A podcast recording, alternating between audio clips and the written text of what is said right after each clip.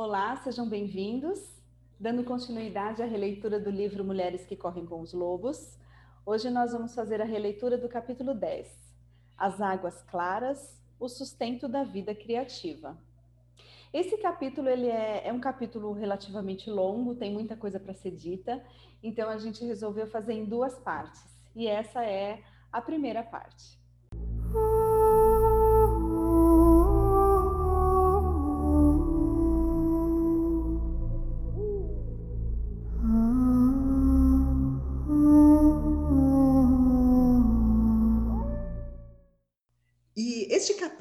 10 das Águas Claras é um capítulo que ela traz é, o tema criatividade. Ela fala o tempo inteiro sobre criatividade, ela, ela fala sobre como que é viver sem, sem a nossa criatividade, como que é quando viver quando a gente deixa de lado a nossa criatividade, quando a gente deixa morrer aquilo que alimenta a nossa alma, que quando faz isso você está deixando de lado a sua criatividade. E aí ela fala muita coisa sobre criatividade, o que é ser criativo, que não está ligado à sua arte. Então, tem várias coisas para a gente falar neste capítulo sobre, sobre a criatividade. E ela traz três contos para falar sobre isso. E o primeiro conto é o conto da La Llorona. Um rico hidalgo, fidalgo, corteja uma moça pobre, mas muito bonita, e conquista seu afeto. Ela lhe dá dois filhos, mas ele não se dispõe a casar com ela. Um dia, ela comunica que vai voltar para a Espanha, onde se casará com uma moça rica escolhida por sua família e que vai levar seus filhos para lá. A jovem mãe fica fora de si e age no estilo das célebres loucas enfurecidas de todos os tempos. Ela arranha o rosto do homem e arranha seu próprio rosto rasga as vestes dele e rasga as suas próprias vestes. Ela apanha os dois meninos pequenos, corre para o rio com eles e lá os joga na correnteza. As crianças morrem afogadas e La Llorona cai às margens do rio, cheia de dor e morre. O hidalgo volta para Espanha e se casa com a mulher rica. A alma de La Llorona sobe aos céus. Lá, o porteiro Mor diz que ela pode entrar nos céus, já que sofreu, mas que não pode lá entrar sem antes resgatar do rio as almas das duas crianças.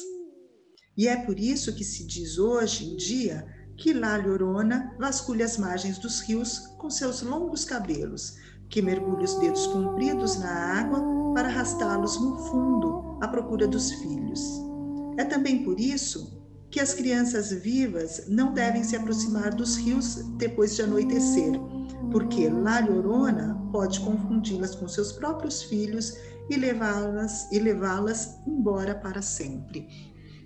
Só que tem uma outra versão que ela conta também desta deste conto, que ela diz que é uma versão contada por uma criança de 10 anos, que é um pouquinho diferente.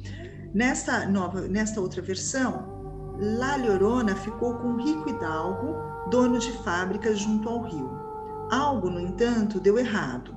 Durante a gravidez, La Llorona bebeu água do rio. Seus filhinhos, dois meninos gêmeos, nasceram cegos e com os dedos unidos por membranas, pois o hidalgo havia envenenado o rio com os dejetos das suas fábricas. O hidalgo disse a La Llorona que não a queria nem a seus filhos. Ele se casou com uma mulher rica que queria os objetos produzidos pela fábrica. Lariorona jogou os filhos no rio porque eles iriam levar uma vida extremamente difícil. Depois, ela caiu morta de tanta dor. Ela foi para o céu, mas São Pedro lhe disse que ela não poderia entrar enquanto não encontrasse as almas dos filhos. Agora, La Llorona procura o, te procura o tempo todo por seus filhos no rio poluído, mas ela mal chega a ver alguma coisa de tão escura e suja que é a água. Ora, seus longos dedos de fantasma varrem o fundo do rio. Ora, ela vagueia pelas margens, chamando pelos filhos o tempo todo. Bom, como você já falou no início, né, Odais, esse capítulo a, a Clarissa vai falar sobre a criatividade, sobre é, a perda desse estado natural da criatividade. E, e eu acho que é importante a gente, a gente começar dizendo, e acho que ela deixa isso claro também no livro, né, na análise dela, que a criatividade é, uma, é um estado natural nosso, né? É um estado natural do, do ser humano, né? Da mulher. E que a gente percebe isso nos, na nossa rotina mesmo de vida, né? Porque quando a gente está falando de criatividade, o que ela está falando de criatividade aqui não é dessa, dessa criatividade que a gente imagina que é ser um artista que vai preparar ali, que vai fazer uma obra de arte. Né? A criatividade permeia a nossa vida, acho que todos os dias, porque não é o que a gente faz, mas é como a gente faz. Né? E o ser humano é, é, é muito criativo, assim, a gente faz coisas que é, que a gente não imagina, mas que sim, que tem a nossa, a nossa pitada ali de criatividade. Né? Cada coisa que a gente faz tem uma criatividade, cada um faz de um jeito diferente. Isso é criatividade. Então, é, a criatividade é um estado natural. Né? A gente nasce com essa, com essa potência, né? com essa possibilidade de sermos criativos. Né? Eu acredito que todas as vezes que a gente faz algo diferente, e, e quando eu falo diferente, não significa fazer algo, ah, né? é, você já está sendo criativo. Por quê? Porque você começa a colocar as coisas com o seu jeito, com a sua cara. E para você fazer isso, você está usando sua criatividade. E isso pode ser em qualquer coisa. Pode ser na cozinha, quando você vai fazer um prato novo. Você pode fazer um arroz, que é aquela coisa. Arroz é arroz, mas eu posso dar um toque diferente naquele arroz. Eu posso criar de alguma forma. Então, é tudo isso que ela chama de criatividade, não é? Porque assim, todos nós já nascemos criativos, foi isso que, que ela trouxe aqui. Todos nós nascemos criativos. Só que, infelizmente, a gente vai bloqueando essa criatividade, a gente vai deixando morrer, deixando de lado, não é? E, uhum. e, mas a criatividade está, como você falou, nas pequenas coisas. Também está na arte? Tá, mas está nas pequenas coisas. Isso mas é ser criativo. Gente, é, e, e, eu estava pensando o seguinte: quando, quando ela fala que é um estado natural e que a gente nasce com a criatividade, é, eu estou imaginando aqui, o Darcy, que não, a gente não precisa se esforçar para ser criativo. Porque quando a gente vai fazer alguma coisa, ou quando você vai dar para uma uhum. criança alguma coisa, para a criança fazer, ou mesmo para um adulto, você vai dizer: olha, viu, isso aqui é para fazer assim, assim, assim. Quando a pessoa pega para fazer, já vai ter uma coisa ali que é dela, já vai ter um toque que é dela. Ela não vai fazer idêntico aquilo, então ela já vai fazer diferente, já vai ter uma, uma, uma, uma alguma coisa que ela coloca que é da individualidade dela. Isso é criatividade. Eu vou fazer, mas eu vou fazer do meu jeito. O que acontece é que, né, que ela vai falar depois, é que a gente vai perdendo isso e aí você não tem mais energia para fazer. Você vai fazer daquele jeito ali, né? Você, é. você perde essa energia, né? É. Porque quando você perde essa energia, você vai num processo de repetição. Aí você vai fazendo tudo igual.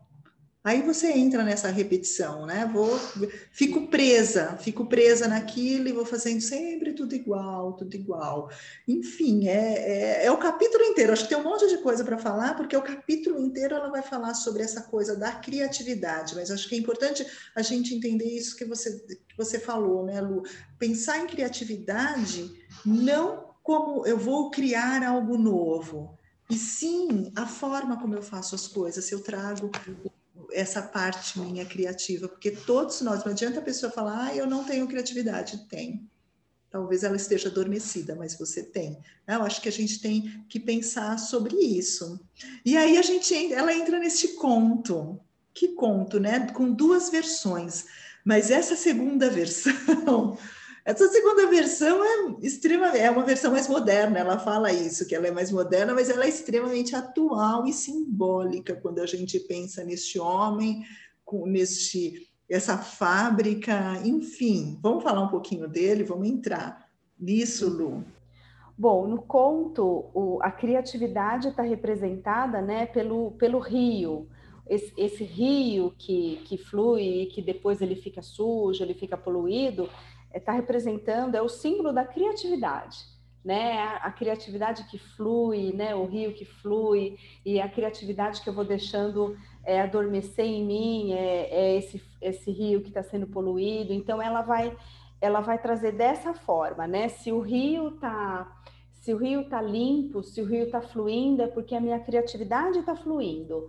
E se esse rio começa a poluir, né, se ele começa a ficar uhum.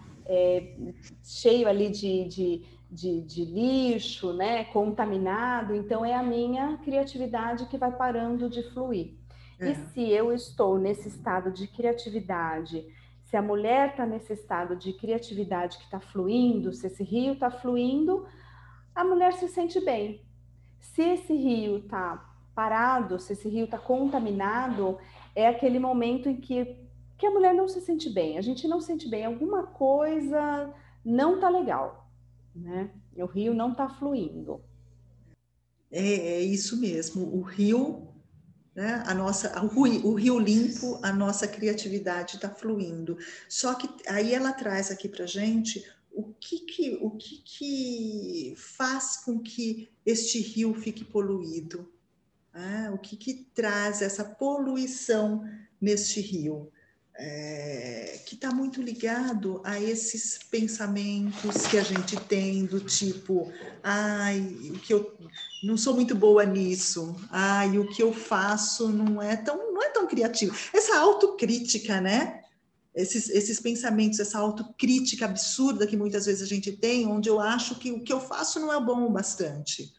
E quando eu sou muito crítica e acho que aquilo que eu faço não é bom o bastante, muitas vezes eu não faço, eu deixo de lado aquilo porque acho que ninguém vai gostar. Mas ela também diz que são aquelas vozes é, internas, mas também são as vozes externas, porque muitas vezes a gente está rodeado de pessoas que não nos apoiam, pessoas que é, que fazem isso mesmo, que olha e falam, mas o que, que, é isso? Acho que a gente falou um pouco sobre isso em um outro conto, né? Aquelas pessoas que olham e falam, mas o que, que, é isso?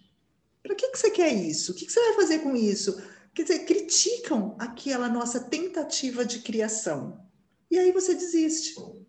E quando isso está acontecendo, quando você está com essas suas vozes internas, ou quando você está ouvindo as pessoas do externo é, é, te criticar, você começa a poluir este rio. Você começa a poluir esse rio e você não consegue fazer mais nada. Muitas vezes vai, ele para de fluir isso é tão comum a gente ver, não é, Lua? Sei lá, agora é. falando, eu fiquei pensando nos relacionamentos. Quantos casais não vivem? Quantas mulheres na, no, no, casamento, no relacionamento, acaba é, é, deixando isso de lado, toda a sua criatividade, porque é, é visto como pequeno, é visto como uma coisa né, num, que não é legal, até, é, até as coisas de casa, quando são feitas, é, é mal vistas, enfim, é, é muito desvalorizadas, né? Desvalorizada. Desvalorizada. É, eu eu você estava falando agora das primeiro das vozes internas, né? Daquelas uhum. justificativas que a gente a justificativa verdadeira, né? Que é aquela não, eu não vou fazer porque eu não tenho tempo, realmente não tem, uhum. mas também se não se der tempo não vai ter. Exato. É, essa é uma voz interna, né? mas uma voz, uma, sobre a voz externa, sobre a voz que vem do outro, eu lembrei daquela parte do conto do patinho feio, que da galinha vesga, né, e é, do gato. É, então acho que foi isso. Eu lembro da gente é, já ter falado alguma coisa, então deve ter sido aí. É, porque uhum. o patinho fala, ah, eu gosto de ficar olhando o céu, né? Ele fala uma coisa assim, eu gosto de ficar olhando para o céu. E aí eles falam, nossa, mas o que, que é você? O que, que você gosta de fazer? gosta de fazer isso, né? Coisa sem graça. É, é, que coisa sem graça, né? E é isso, né? E, e, quando vem uma pessoa e aos poucos começa a dizer isso para você e você começa a acreditar que realmente, olha, então que, né? E eu confesso que isso já aconteceu comigo, inclusive. É, eu já ouvi assim algumas coisas, nossa, mas que nada a ver isso aí que você pensa, nossa, mas que nada a ver, né? Que de onde você tirou isso? E eu, eu acho Ou até também... mesmo o que você vai fazer com isso, né? Isso às vezes dá uma bloqueada em você. Eu te é. cortei. Continua. Não, é, não, eu ia dizer que eu, eu, uma vez eu li uma coisa que eu, ficou muito para mim isso, que são os destruidores de sonhos também. Não só que te desvaloriza, mas que desvaloriza ou destrói o seu sonho. Né? A gente está falando aqui de criatividade, mas é, é, é, também é isso, né? Quando você tem um sonho, quando você quer realizar algo e vem alguém e diz para você, nossa, mas isso não era certo, mas isso nada a ver. Uhum. Né? Aos poucos você vai é, perdendo esse desejo de fazer é. também, perdendo essa energia, né? É aí que o, o, rio começa a poluir. O rio começa a poluir. De fluir. É.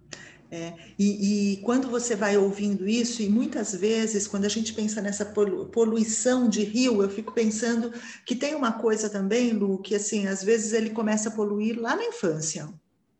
Desde criança, muitas vezes. É, desde criança, você é uma, pode ser aquela menina criativa, aquela menina que tem. Né? Eu acho que a gente está falando de menina, mas aqui, porque o livro leva para a questão feminina, mas é, isso aqui é de uma forma geral, né? É para homem e para mulher essa questão da criatividade. E muitas vezes, de pequenininho, você é podado de fazer as coisas que você quer, você é podado de, de, de sonhar, de criar, né? Às vezes você faz aquela aquele brincar ou aquele desenho, enfim, desde pequenininho você vai ouvindo que, que aquilo não é legal, que você não é uma pessoa criativa, que você é uma pessoa que não tem ideia. Então, quantas vezes desde pequeno a, a criança vai ouvindo isso e cresce com isso, e aí volta em algo que a gente já falou também, que fica aquela voz lá dentro, aquela voz interna.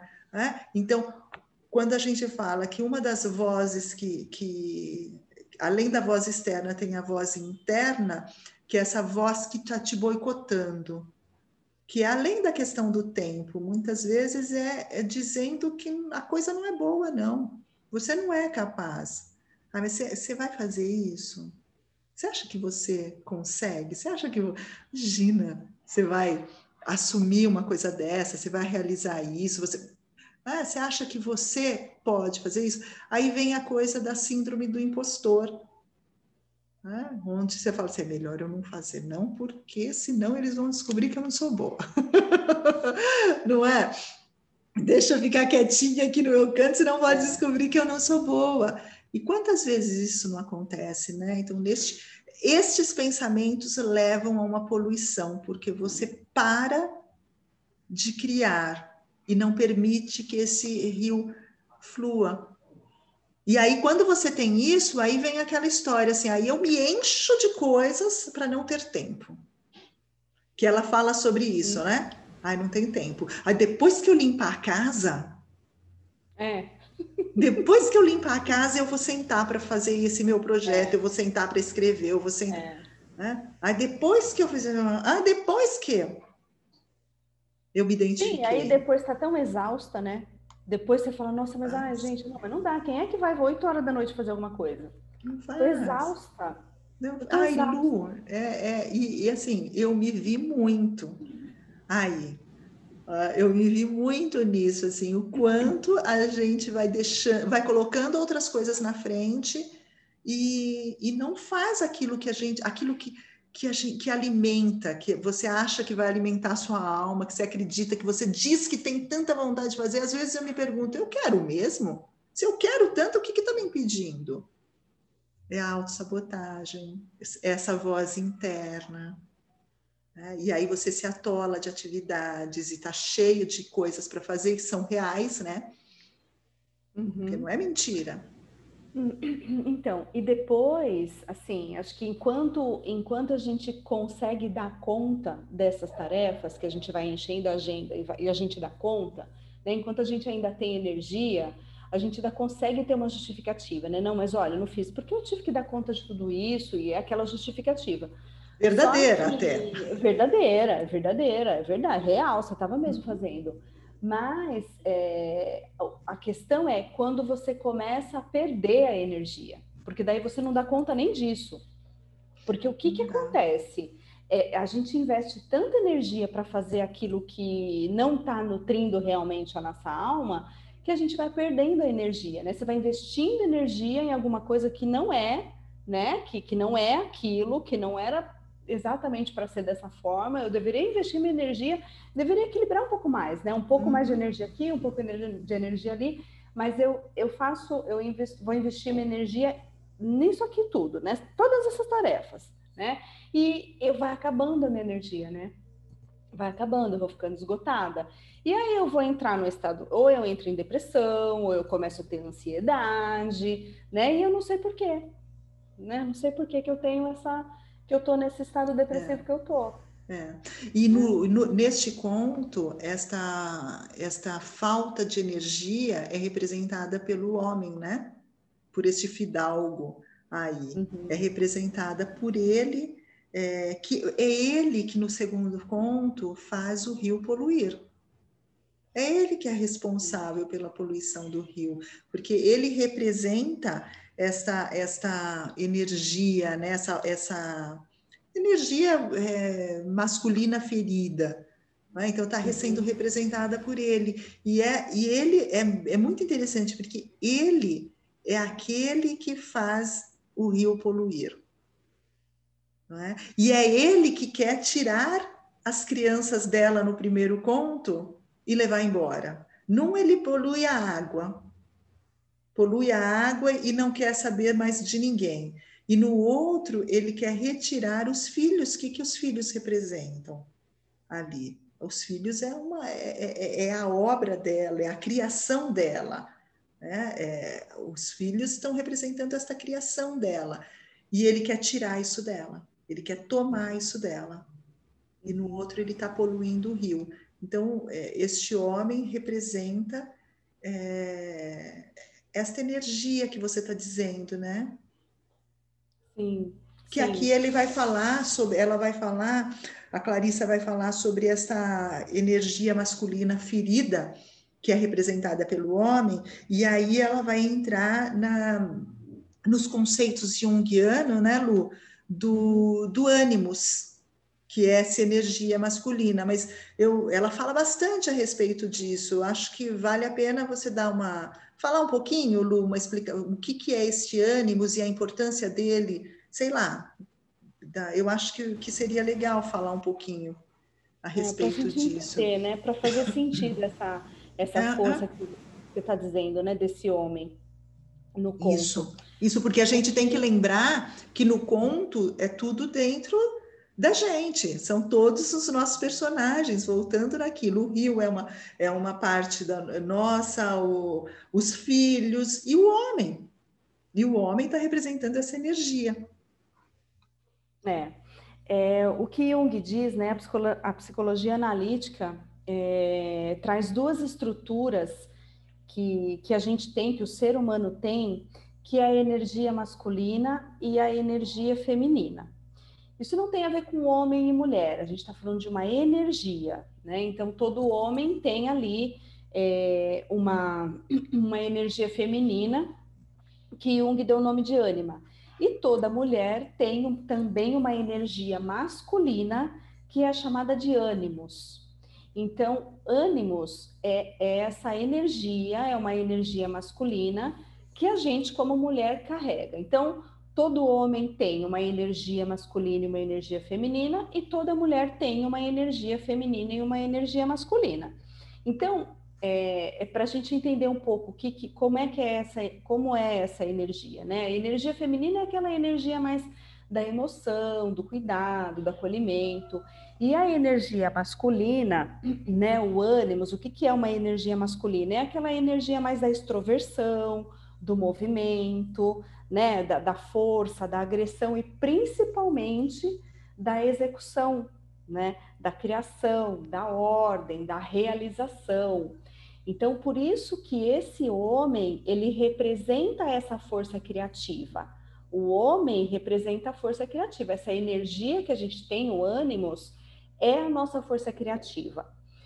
E é, essa força criativa, quando ela está né, tá saudável, quando esse ânimo está saudável, é, é uma energia que está a nosso favor.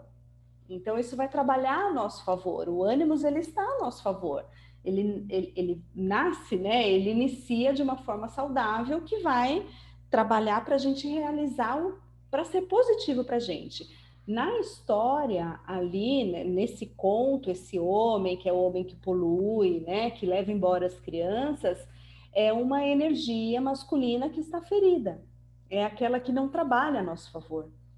Né? Nesse conto, ele não trabalha a favor dela.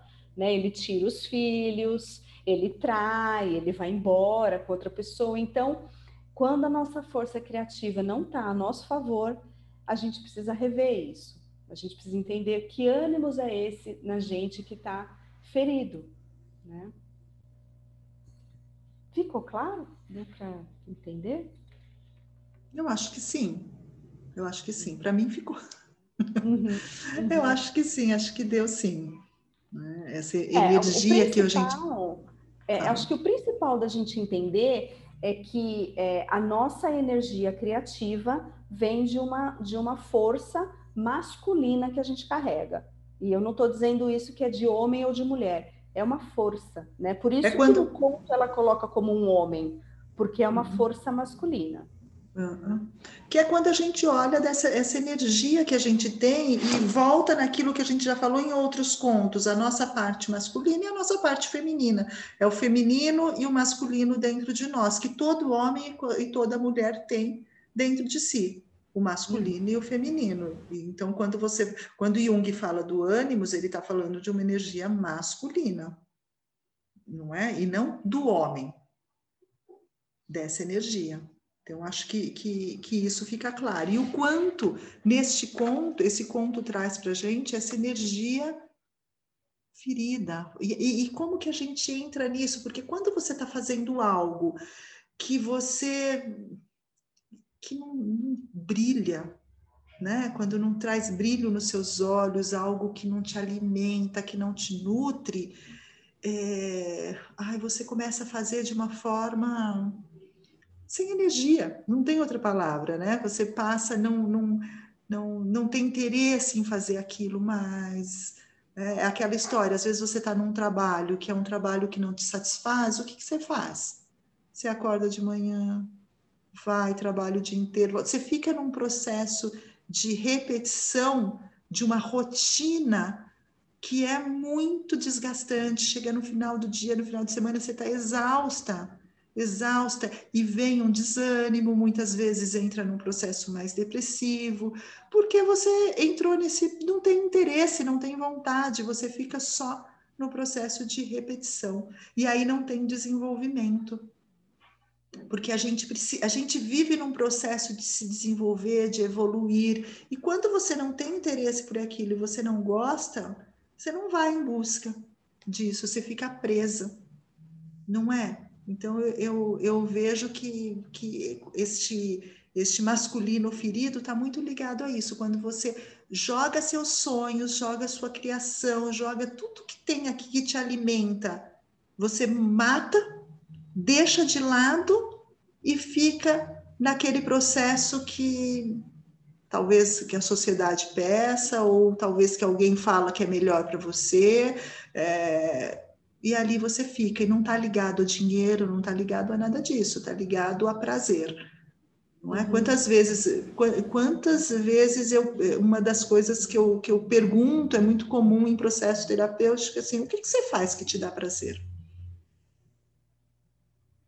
E não tem resposta, não é, Lu? Muitas vezes uhum. você faz essa pergunta e não tem resposta, e a pessoa faz mil coisas. Mas o que você faz que te dá prazer? O que, que você faz que é para você? Não é? Que vai te dar prazer e que é para você. É.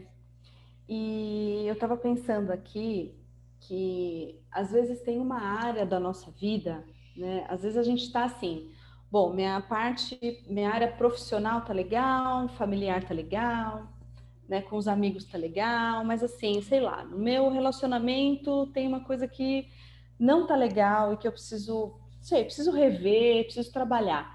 Tá bom. Então, assim, acho que todos os momentos da vida, como a gente, como, como a gente vive assim, como a nossa vida é cíclica, é, é, possível que em alguns momentos algumas áreas da nossa vida realmente fiquem de uma forma que a gente fala, gente, mas eu não estou entendendo. A questão é assim, eu já, eu já tive, é, eu tenho inclusive atualmente assim uma paciente que ela diz para mim, olha, todas as áreas da minha vida eu não sei que sentido mais tem para mim isso. Né? Tá é, muito adoecida, né? Muito ela está muito adoecida. Definhando, assim, olha, não, eu não sei, não sei, eu, eu vou de casa para o trabalho, vou para casa da minha mãe, e assim, e não tem realmente, assim, é, uma energia, não tem nenhum sentido nada do que a pessoa faz, uhum. né? Diferente de você querer resolver algo na sua vida, é quando realmente você está tomada é, por um, por um cansaço, por uma falta de sentido. É. E, e, muitas vezes entra no que a gente falou lá nos sapatinhos vermelhos, né, Lu? É, tem este, este processo, mas passa a acreditar que é isso mesmo. É isso, é normal, né? é essa minha vida, não tem muito o que fazer, então, é, e não tem a, aquela energia para sair deste lugar, até porque não acredita nisso, acha que é assim mesmo. Acho que a gente falou sobre isso né, é, é, lá em sapatinho, nos sapatinhos vermelhos, que quem não viu, acho que volta lá, que vale a pena. A gente falou a respeito disso. Não é? Então, eu, eu quando pensa nessa sua paciente, por exemplo, é isso: é uma pessoa que está muito adoecida e que não consegue e, e sair e, e, muitas vezes vai se adaptando a isso, a essa vida. E isso, assim, é, é uma pessoa que está muito adoecida. Quem vive dessa forma, quem olha para todos os papéis que desempenha hoje, fala assim: é, eu estou numa mesmice, eu estou num processo só de repetição e não tem sentido. Acho que tem que rever muita coisa, porque tá, tá adoecido. Tá uhum. adoecido, tá? tá é, tem, tem uma, uma coisa assim, é, Moreno, que é o criador do psicodrama, ele fala para gente sobre a espontaneidade e a criatividade, que é uma das bases, dos conceitos básicos de, da abordagem, que é, é para você é, é, quando você está com a sua criatividade, sua espontaneidade bloqueada, você está doente totalmente doente, entendendo espontaneidade como uma capacidade de você dar uma resposta nova a uma nova situação ou uma resposta nova a uma situação repetitiva na sua vida. Né? Porque quando você não consegue, e para você dar essas respostas, você traz uma criatividade, você traz a sua parte criativa para dar uma, uma nova resposta não é para você, porque às vezes a gente fica sempre batendo a cabeça na mesma coisa e fala, poxa vida, para mim nada dá certo aí eu tenho que passar. Eu, provavelmente eu estou dando sempre a mesma resposta. Por isso que eu tenho. Se eu dou a mesma resposta sempre, o resultado que eu vou ter vai ser sempre o mesmo. Então eu tenho que dar uma resposta diferente para ter um resultado diferente. Uhum. É? Então, e, e essa resposta vem com a minha parte criativa. Agora, se eu não faço essa transformação, eu estou presa e uma, uma, um outro conceito que ele traz para a gente, que é a conserva cultural, que é tudo que já aconteceu, tudo que já foi feito, ele se transforma numa conserva. E eu, eu não posso, a conserva pode ser importante pra, como uma referência para mim, mas eu não posso ficar presa nele. Eu tenho que seguir. Então, é olhar para isso, quanto a gente fica preso nas conservas e não consegue fazer diferente eu estou sempre dando as mesmas respostas, então eu vou receber sempre o mesmo resultado. Então, é eu acreditar na minha criatividade para eu poder dar respostas diferentes, né? Eu acho que isso é uma coisa uhum. super importante, porque se você fica preso nessa situação, você está doente. Tem alguma uhum. coisa errada. E os sintomas vêm, que são esses sintomas que você falou. Né? Então, isso é muito importante. E ela traz. Posso segui-lo? Ou você quer falar alguma Não, coisa? Pode, pode seguir, vamos seguir. Tá. Então, porque aí depois ela vem falar para a gente é, que ela dá o, título até Reassumindo o Rio. Ela vai falar do que fazer para a gente trazer, limpar esse rio, né? Trazer essa parte criativa de, de volta. E ela traz nove é, passos, pode falar isso? Sei lá que nome dá. Sim. Então, são uhum. nove passos, porque a gente tem que passar por essas, esses, essas nove é, etapas para poder limpar. Né? E a primeira é aceite o alimento. Né? É. Que, que é? é? Acho que só, eu só queria fazer uma, uma, uma hum. observação aqui, antes da gente começar a falar do, dos nove passos. Ela diz o seguinte, Eudace, que esse, o rio ele não seca e ele nasceu limpo, né? Então, quando ela vai falar dos nove, dos, dos nove passos, é assim, é da nossa responsabilidade, é aquilo que a gente precisa Isso. fazer, ninguém vai fazer por nós, né? A responsabilidade é nossa. Se a gente poluiu, né? Se, se esse rio está poluído, nosso rio está poluído, então a gente tem a responsabilidade de limpar, de tirar esses obstáculos do rio, né? Ele é um rio que está ali, vai morto, e a gente é que vai fazer ele, ele renascer, né? A gente ah, é que legal. vai limpar e é nossa responsabilidade. Por isso que é a gente que tem que dar esses, esses nove passos aí. Legal. Primeiro... Ótimo ter falado isso, Lu. Ótimo. O primeiro é aceite é. o alimento, que é. Que é Pode falar. que é aquilo que parece que é uma coisa tão simples, mas que normalmente a gente não faz, é que ela sugere da gente começar a receber, né? A gente aceitar e não rebater os elogios que a gente recebe. Como é difícil, é né? Simples, né? É simples, simples, e difícil. É difícil, né? Difícil, assim, é, é, porque está muito ligado a você aceitar que você é bom, aceitar que você é bonito, aceitar que você é bom, aceitar que você é criativo, é aceitar que você teve boas uhum. ideias, aceita. É, porque assim, aceitar o elogio está ligado a você reconhecer quem você é. E como é difícil, parece que é, é, a, gente, a gente costuma falar, né? Se você recebe uma crítica, você abraça aquela crítica e você toma ela para você e aquilo fica dentro de você. Se... Agora, se alguém te faz um elogio, nossa, uhum, e você uhum. quer, parece que afastar. É, simplesmente é. obrigada. É. Obrigada e ponto. Não precisa justificar. Ai, que blusa linda! Ah, paguei Ai, 10 paguei reais. reais. é, não, imagina, comprei ali naquela feirinha. Ah, mas sim, receba uhum. simplesmente, não importa onde você comprou, não importa quanto você pagou, só aceite, né? Então é, é o primeiro passo, você poder aceitar que você é bom, aceitar um elogio de alguém, aceita né? Uhum. Porque é, é, aceitar o alimento, aceita aquilo que vai te alimentar, aceita aquilo que o outro tem para te dar. Né? Aí vem o segundo, que é o seja sensível. O que, que é esse seja sensível? Esse seja sensível, ela vai falar sobre estar atento às escolhas que a gente faz, né? E, e ela fala sobre os, sobre os lobos, quando ela fala dessa, desse passo do seja sensível, ela fala que os lobos, eles são muito sensíveis, né? Eles estão atentos, eles, eles são assim, eles têm uma percepção muito aguçada, né? Eles ouvem um barulho, eles já, né? Eles já sabem o que é, de onde vem. Então, eles estão atentos, eles estão focados ali, né? É, então, o, o, seja sensível é isso, avaliar o que, o, o quais são as possibilidades, né? O que, que eu posso escolher. E, e, e se e abrir, né, Lu? Se abrir para coisas novas. Isso.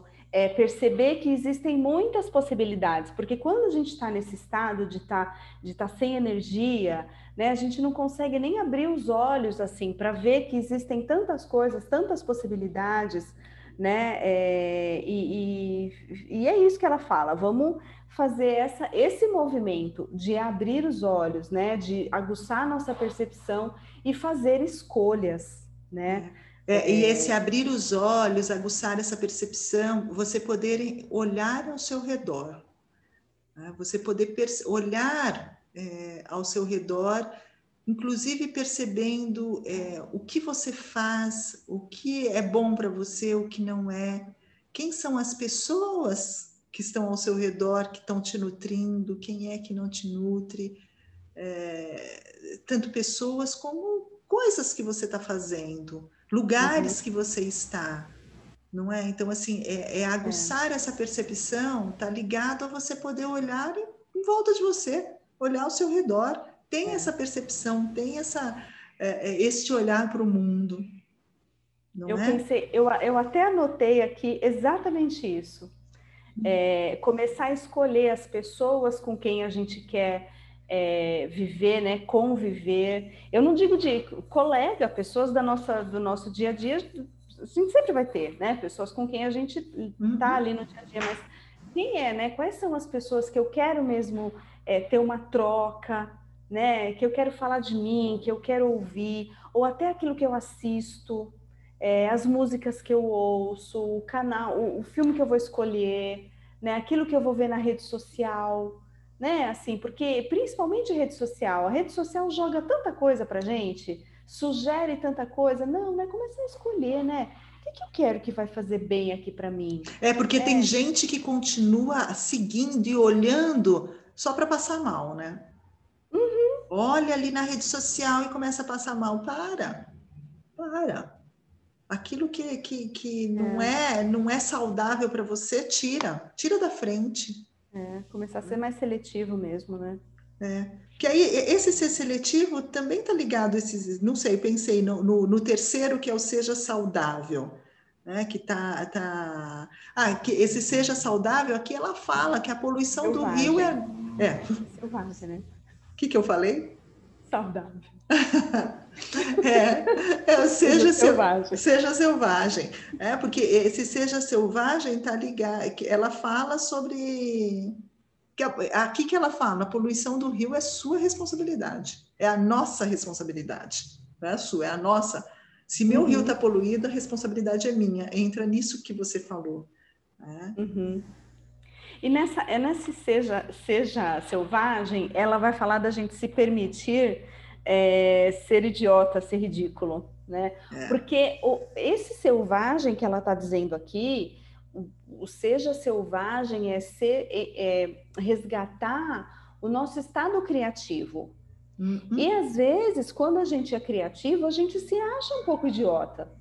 Né? Quando, quando, assim, quando você se permite fazer coisas que normalmente você não se permite, às vezes você se sente um idiota. Você fala, nossa, que, que idiota que eu sou aqui, né? tô. Eu, assim, eu vou falar uma coisa que a Juliana, minha filha, sempre fala de mim, que quando a gente estava em casa, quando ela morava comigo ainda, que a gente, ou sei lá, ou ia limpar a casa, ou ia fazer qualquer coisa, começava a tocar uma música que eu gostava, eu ia na sala e eu dançava. Eu ficava dançando lá na sala sozinha. Ela falava, mãe, o que, que você está fazendo? Mas era tão gostoso para mim, né? Era tão era uma coisa que você fala, nossa, realmente, se alguém ver, vai achar que eu sou meio, meio idiota de estar fazendo isso, mas é isso, né? Uhum. É aquilo que você não faz no dia a dia. Assim, tá ligado? Tá ligado? Para mim, eu anotei assim, nessa parte, liberte-se. É você se permitir, é libertar. É. E essa sensação de ser idiota tá ligado ao ser é, é, é, o estranhamento que você sente quando você se permite sair daquela posição que você tá daquela coisa de você ser sempre certinha, ter que fazer tudo daquele jeitinho, tudo. Então, quando você faz algo novo, quando você liberta, e está e, e tá muito ligado esse selvagem também a essa coisa de você libertar essa criança dentro de você, sabe? Quando a gente fala uhum. é, da criança livre, da, que é espontânea, que é criativa, porque criança é emoção. Então, é o contato com a emoção, é você permitir fazer o que você tem vontade, é você é permitir você sentir, porque muita gente não se permite sentir e se trava. Então, uhum. Então, o seja selvagem é experimente, traga a emoção para sua arte. Traz aquilo que, né? Então, é, e aí o que eu anotei aqui é liberte-se, porque está ligado a esta liberdade. Não é? é fantástico. Como é, como é difícil para muita gente poder fazer isso. Né? É, e, e, e essa, é, é, e essa é, e essa rigidez, essa dificuldade vem por conta de uma história, porque provavelmente essa criança sempre foi é, presa, ela sempre foi é, é, podada de fazer as coisas que ela tinha vontade. Então, ela é aquela criança que é, chegava na festa, ela tinha que ficar sentada e não podia sair para brincar, né? para não sujar a roupa nova. Não sujar a roupa. É, é. Né? Então, é, é mais ou menos isso. Então, assim, suja, coma, né? chupa manga com a mão. se, se deixa se melar com aquilo, é, é, é fazer mais, é, é exatamente isso. Lambuzar, né? Se lambuzar, lambuzar né? é poder se lambuzar toda, permita-se. depois vem o quarto passo, que é o comece. Né? Hum. É, é, é, ir além do planejamento, é começar a fazer. É dar o primeiro passo, né? Sem pensar assim se eu vou terminar ou como eu vou terminar, é o é o começar, né? É o fazer, é o começar a colocar em prática. Isso. E, e aí o que, o, que, o que ela diz é que muitas vezes a gente não começa, a gente não, não dá o primeiro passo por medo de fracassar. É, o medo do medo, errar, né?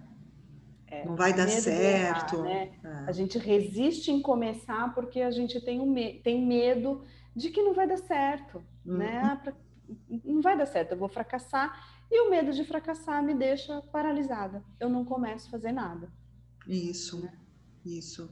Mas, e, assim, muitas vezes isso acontece e aí não vai para frente. E este medo de fracassar normalmente está ligado àquilo que a gente falou lá atrás de como o rio vai poluindo, que é aquela vozinha que está aí dentro de você e fica questionando: será que será que eu sou boa para isso?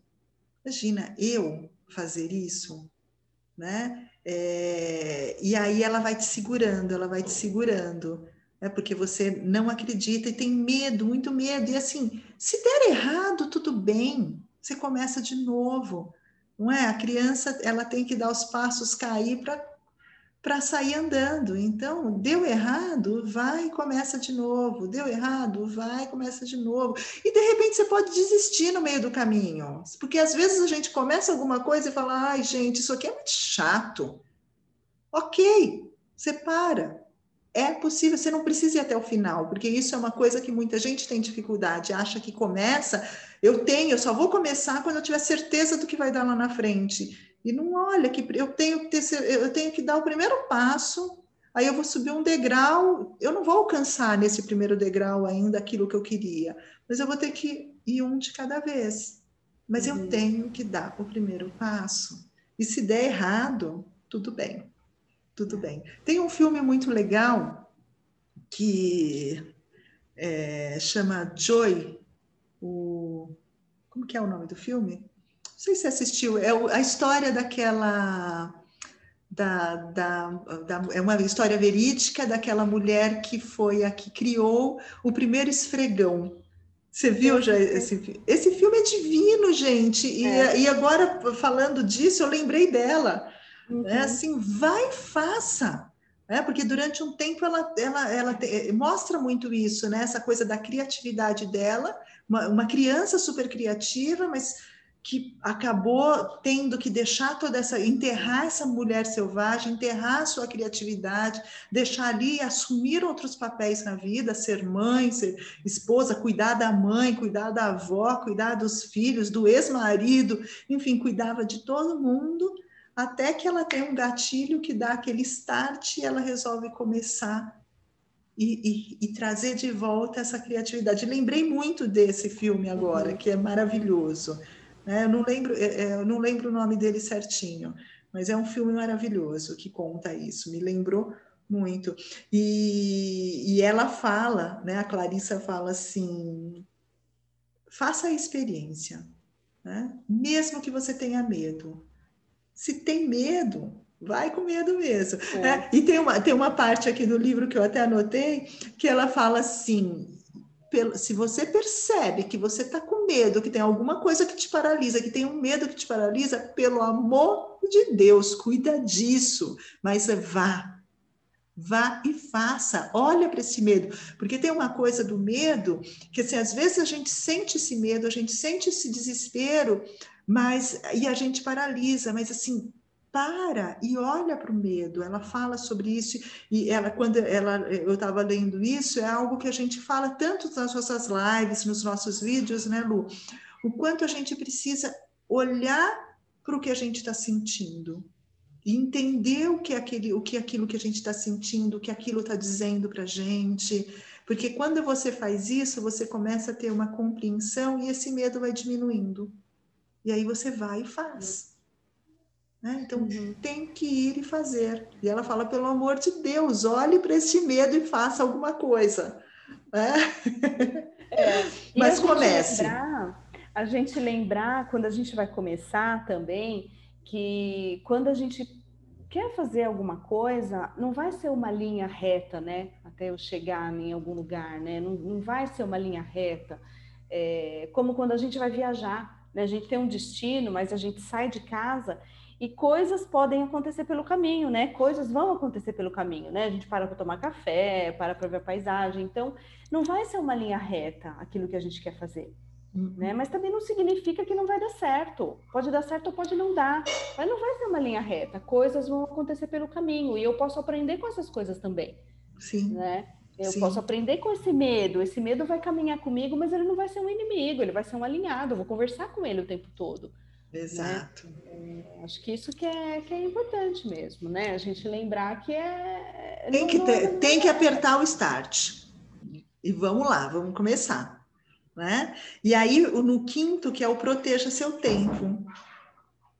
Né? Que aí ela traz o quinto passo. Depois, quer dizer, ó, vamos lá, vamos na sequência. Você primeiro começa a aceitar quem você é, recebendo elogios e tudo mais tendo essa percepção do mundo, das coisas, né, começa a, a, a, trazer a emoção para sua arte, a libertar, a se permitir fazer coisas diferentes, né, e a, aí você começa, aí você dá o start. Vamos lá, vamos dar um passo para aquilo que é, né, para aquilo que eu quero, para aquilo que eu sonho. E aí ela vem o quinto passo, que é onde eu tenho que, a partir de agora, proteger o seu tempo, proteger o meu tempo. Né? Uhum. O que, que é esse proteger o tempo? Quer falar, Lu? É, é nesse passo que ela conta a história das mulheres que colocaram as placas lá, né?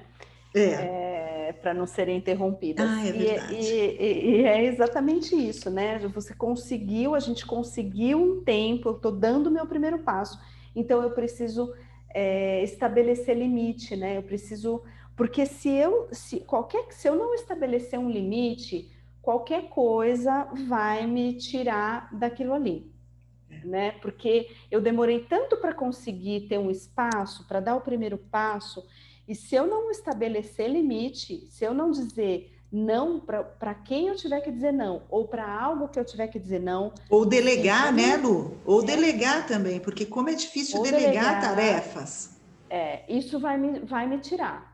Né? Então, assim, olha, protege, protege mesmo, que daí tem a história das placas é, que ela dá é, exemplo. Né? É cuidar do seu tempo. É, essa coisa das placas eu, eu peguei aqui, porque eu achei é, é, é muito legal, né? Que ela conta é, sobre uma, uma, uma pessoa que é, ela conta, ela conta a história de uma pintora, né, que todas as vezes que ela ia pintar, ela precisava daquele tempo para pensar e o tempo dela para trazer essa arte, a pintura. E ela colocava a seguinte placa: Hoje estou trabalhando e não vou receber visitas. Sei que você pensa que isso não se aplica a você, porque você é o gerente da minha conta no banco, meu agente ou meu melhor amigo, mas se aplica sim. Quer dizer, é, é, é o tempo para você, é você poder ter esse tempo para você. Aqui, né, esse proteja seu tempo é você conseguir. É, é você conseguir colocar esse tempo e parar de colocar outras coisas na frente. Uhum. Não é isso que você falou. Então, assim, eu não vou limpar a casa, deixa a casa bagunçada, coloca alguém para fazer isso, porque primeiro eu vou fazer isso. Se sobrar tempo, eu limpo a casa. Né? Sim, é, é você reservar um tempo para isso, que não precisa ser todos os dias, mas eu tenho que ter um tempo para isso. Não é? Quando eu falo, não, não é que eu, eu preciso colocar isso à frente todos os dias, mas eu tenho que reservar isso na minha vida. Hum. Da né? mesma que é o proteger. Forma, acho que é da mesma forma que a gente reserva, ou que parece que acontece naturalmente, né? É, coisas que eu tenho que dar conta no meu dia a dia. Eu não preciso nem pensar que eu tenho que reservar um tempo. Naturalmente parece que não, eu já levanto e já vou fazer isso aqui, ó. Eu nem penso, né? Já já está incorporado. Então eu acho que é isso. Primeiro proteger, né? A gente precisa proteger esse esse espaço de criação durante um tempo até que ele se torne um hábito, assim como as outras coisas se tornaram um hábito na nossa vida.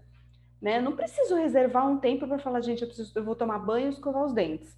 Não, você já tem isso incorporado, você já vai ter um tempo ali que você vai tomar banho e escovar os dentes, né? É, e da mesma forma, até a gente conseguir reconstruir isso, o nosso espaço criativo, é, a gente vai ter que fazer isso, né? Vai ter que proteger até se tornar um hábito de novo, né? Sei, isso. Pensei isso. Assim, Não, e, é, e é exatamente isso. E o sexto passo é o fique com ela. Né? O fique com ela está ligado a focar nessa sua vida criativa. É você poder uhum. persistir. Não, não é fiz uma vez e ah, não, você tem que. Isso acho que você acabou de falar o que é fique com ela. Praticar, não é? né? Que é o praticar, é o persistir, é o, é, vai se tornar um hábito do mesmo jeito que você tem o hábito de levantar de manhã e escovar os dentes. Uhum. Não é? É, é. é, é o praticar para que isso aconteça né, para que você não abandone, porque se você não pratica, se isso não se torna um hábito na sua vida, você acaba abandonando aquilo que te alimenta, não é? Ela fala algo muito interessante, achei muito interessante isso que ela fala nesse sexto passo, que ela fala da patrulha, né? Que se você se você é, maltrata um animal, existe uma, uma, uma, patrulha lá dos ativistas de proteção animal que vai te procurar e você vai ter que prestar contas, né? Ou se você Isso. faz é, para um roubo ou qualquer coisa, a polícia vai atrás de você, mas não existe uma patrulha da alma, não existe alguém que vai te punir se você não cuidar da própria alma, né? Então isso está na nossa mão, assim. Ninguém vai dizer para você, viu? Olha, você está cuidando da sua alma. Né? Ninguém vai falar isso para você, né? É da nossa responsabilidade. Achei muito interessante isso que ela fala. É, é. E é tão. E aí, Odácia, eu, eu, eu anotei uma coisa aqui. É, esse fique com ela, né? Essa prática. A gente vê pessoas que foram abandonando assim o dom que elas têm, né? Eu conheço tanta gente que desenha, a pessoa desenha, uhum. ou a pessoa toca, né? Tá deixando fala, de lado. essa música no violão, ai, nem lembro mais como é, né? Poxa, é um dom, né? É, é. E aí, como assim? Você não lembra mais como é, né? Dá é. um vai deixando de lado. E assim, é, e aí você está indo até para música, para uma coisa assim bem, mas quantas coisas a gente não deixa, não é? Quando você volta, acho que lá no Patinho Feio, enfim, a gente foi, foram tantos que agora eu já não lembro mais, mas, é, que eu falei um pouco desse resgate que eu comecei a ter a partir das constelações da, da adolescente e os livros, é, esses contos trouxeram muito mais forte isso, né? Porque quantas coisas a gente deixa de lado, não é? Quantas coisas a gente vai deixando de lado uhum. na nossa vida e não precisa ser um, um dom de artístico, mas pequenas coisas que eu gostava antes é, e não gostava, não é? No é. conto do. Ah, eu falei nos sapatinhos vermelhos é, que eu amava Janis Joplin na minha adolescência e mesmo depois eu ouvi muito e de repente eu tinha esquecido disso. Quando eu li ali, eu falei, gente, eu amo a Janis Joplin e ela não está na minha playlist. Por quê? Eu fui na hora, eu fui ouvir Janis Joplin, porque eu, eu precisava resgatar, eu precisava trazer isso de uhum. volta. Então, é, quando a gente está falando é, de coisas que alimentam a sua alma, né, que, que eu estou dando um exemplo que não é nada assim, de uhum. grandes criações, nada de.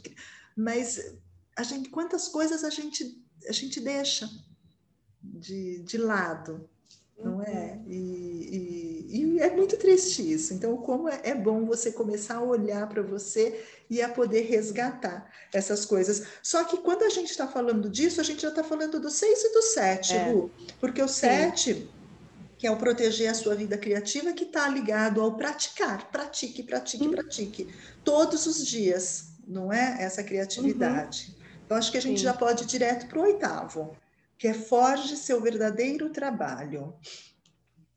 Uhum. É, esse é o criar as condições, né? Criar é. as circunstâncias. Uhum. E, e não deixar ninguém roubar, né? Deixar ninguém roubar isso. isso é, que também é o estabelecer limites, é o proteger. Eu acho que é um, né, assim, é um apanhado disso tudo também que ela já falou, mas é você criar as condições. E, e quando eu pensei nesse, nesse passo aqui, nesse forge seu verdadeiro trabalho e criar as condições, Odace, eu lembrei muito de quando a gente tinha esse desejo de fazer isso que a gente está fazendo agora, que a gente está praticando é, e que a gente ficava pensando na questão do tempo ou na condição, poxa, mas como que a gente vai fazer isso, em que hora, né? A nossa, a nossa semana está tão corrida, mas aí como que vai ser? Porque agora também, é, por causa da pandemia, e, e a gente foi, é, eu acho que a gente foi criando as condições, criando as circunstâncias, e até o dia que a gente falou, não, vamos fechar nossa agenda para fazer isso. Colocando né? como uma prioridade, jeito. né? Colocando como prioridade assim, olha, é nesse dia que a gente vai gravar. Põe aí na agenda, fechou uhum. a agenda, né? Uhum. É, e, então, acho que é isso. Se a gente não cria a, a circunstância, a gente não cria a condição, no, na nossa rotina não vai aparecer um tempo que você vai falar, bom, agora eu tô sem fazer nada, vou pegar esse livro aqui, vamos ler ou dar esse livro? Não, não vai acontecer. Não vai. Né? A gente não precisa vai estabelecer mesmo, criar a circunstância que ainda não existe na nossa vida. Sim, né? sim, e é, e, é exatamente isso, quando ela fala forte, seu verdadeiro trabalho é, é, é, é, isso que você acabou de dizer, né? Nós somos responsáveis. Sim. Porque isso, depende da gente. Porque e, eu que vou, eu que vou deixar o meio e a cultura atrapalhar. Sou eu que vou é. deixar. E se eu não é. quero, isso não acontece, porque a gente dá um jeito. Fala. É, é, não, eu ia dizer isso, eu ia dizer assim, é, não, mas olha, não dá para mim, não, dá, dá desde que você faça, dá. É você que vai fazer dar. É, né? Não é deixa a vida me levar, a vida leva eu, não é a vida que te leva, é você que cria a condição para fazer. A vida não vai dar. É. Vida, se depender da vida, vida se tirar, depender né? do externo, não vai dar. Você não vai conseguir. É. Você não vai é. conseguir. É, eu acho que seus filhos vão chegar para você e vão falar: mãe, olha, viu, separa aqui uma hora do seu dia e vai fazer algo que vai nutrir sua alma. Você acha que alguém vai dizer isso para você? Não, não, não, e tem outra coisa, Lu. Quantas vezes aquele tempinho que você. A gente acha que a gente não tem tempo para nada. Mas, na verdade, aquele tempinho que eu, que eu tenho livre, no lugar de eu trazer algo que, que me me nutre, vamos dizer assim, eu vou para uma rede social, eu vou para. É isso que eu vou fazer. Quantas é. vezes eu fiquei respondendo mensagem de WhatsApp na hora do almoço?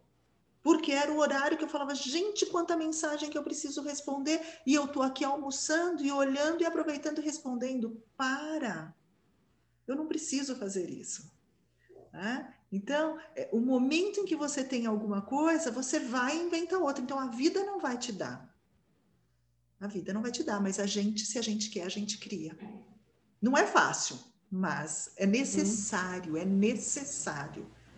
É necessário fazer isso. Então, isso é muito importante. E aí, é, eu até anotei aqui: olha, às vezes a gente tem que deixar algumas coisas morrerem para que isso aconteça.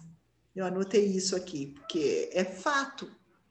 Às vezes eu vou ter que deixar algumas coisas morrer para eu abrir espaço para aquilo que me nutre na vida e eu tenho que deixar. Porque tem coisa que precisa morrer.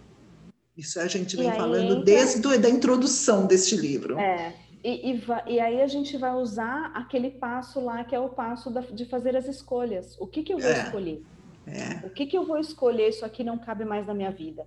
Isso é uma percepção. Essa é. é. a percepção. Eu vou deixar de fazer isso porque agora eu vou fazer isso. Né? É essa percepção, é esse olhar né, mais atento. Né? Isso. E aí vem o, o, último, que é ofereça alimentos para a vida criativa. O que, que é? O oferecer alimentos é vem a, vem a bonequinha da Vasalisa, que você ficava alimentando lá o tempo inteiro, né? Uhum. Que é você é poder. Ela, é, é, Fala, é, pode falar. É, não, é, é, isso, né? Que ela vai falar que é, que é, um, é um grupo de coisas, né? Que vai, você vai nutrir a alma, que é que, que vai, um grupo de coisas que vai nutrir a sua alma, que uhum. é o uhum. tempo, a integração, né? Que é esse pertencimento, essa sensação do pertencimento, Sim. a paixão e a soberania. Isso. Né? É um grupo de coisas que vai... Que alimentam essa mulher selvagem. Esse grupo de coisas alimenta a mulher selvagem. Isso. Né? Uhum. E você tem que alimentar isso o tempo inteiro, né? Se de, dando tempo, enfim, e tudo isso. E aí, se você passa por esses nove passos que são extremamente importantes, é, você limpa esse rio. Esse rio começa a fluir novamente com águas limpas, não é? Águas limpas. É, então, é, é. É, é que assim, né? A gente, a gente vai, eu acho que a gente vai falar no, na segunda parte aqui por que, que isso é tão importante. Né? Ela está dizendo é. dos sintomas, mas assim, acho que nos, nos, próximos dois contos ela vai dizer. E por que, que a gente está falando aqui? Ah, isso é muito importante, isso é muito importante. Sim. Né? Se ainda não está muito claro que, que é tão importante, nos próximos contos a é. gente vai entender por que, que isso é tão importante. É porque vai, vai falar da importância dessa criatividade e o que. Não, aqui a gente está falando da importância da criatividade, de certa forma, mas nos próximos a gente vai falar sobre o que acontece quando você deixa essa criatividade morrer. Uhum. Quando você fica sem ela. Então, é... fica com a gente, acompanhe a gente, porque o próximo conto é maravilhoso. E eu acho que aqui a gente encerra, não é, Lu, este, uhum. esta primeira é, parte, a primeira parte deste capítulo, e em cima com este conto, e começa a pensar, antes do próximo conto, começa a pensar é, o que você tem feito que te dá prazer na vida se você tem realizado coisas, se você tem dado tempo para as coisas que te dão prazer, para as coisas que te nutrem, é, esse tempo tá, tá, é, tá presente, essas coisas estão presentes, afinal, o que é que você realmente gosta de fazer? Acho que essa é uma das grandes perguntas. O que é que realmente você gosta? O que você quer para você? E você tem feito? Você tem realizado? Você tem dado tempo para você? Então, acho que é, é, são coisas que você precisa começar a pensar a respeito da sua vida. Se seu rio está fluindo, se ele está escuro, onde é você passa a mão e não consegue encontrar nada, né? Onde você tem que ficar é, e não encontra, e não encontra. Eu ia dizer exatamente isso, né? Como é que está o seu rio, né? O seu rio está fluindo, ele está cheio de coisa pelo caminho, né?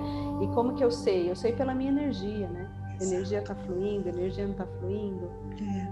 É, é, porque assim, aquilo que eu estou fazendo, as coisas que eu estou realizando, eu tenho energia, não é, Lu? Eu tenho energia uhum, para essas coisas, uhum. ou eu estou já naquele estado mais de repetição, de mais depressivo, onde eu faço por fazer, onde não brilha meus olhos, onde não tem paixão. Então, começa a pensar a respeito disso, começa a se responder a respeito disso.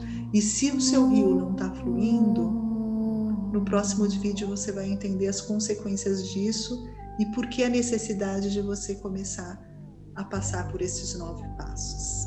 Então a gente se vê no próximo vídeo, na segunda parte deste capítulo. Até lá. Beijo.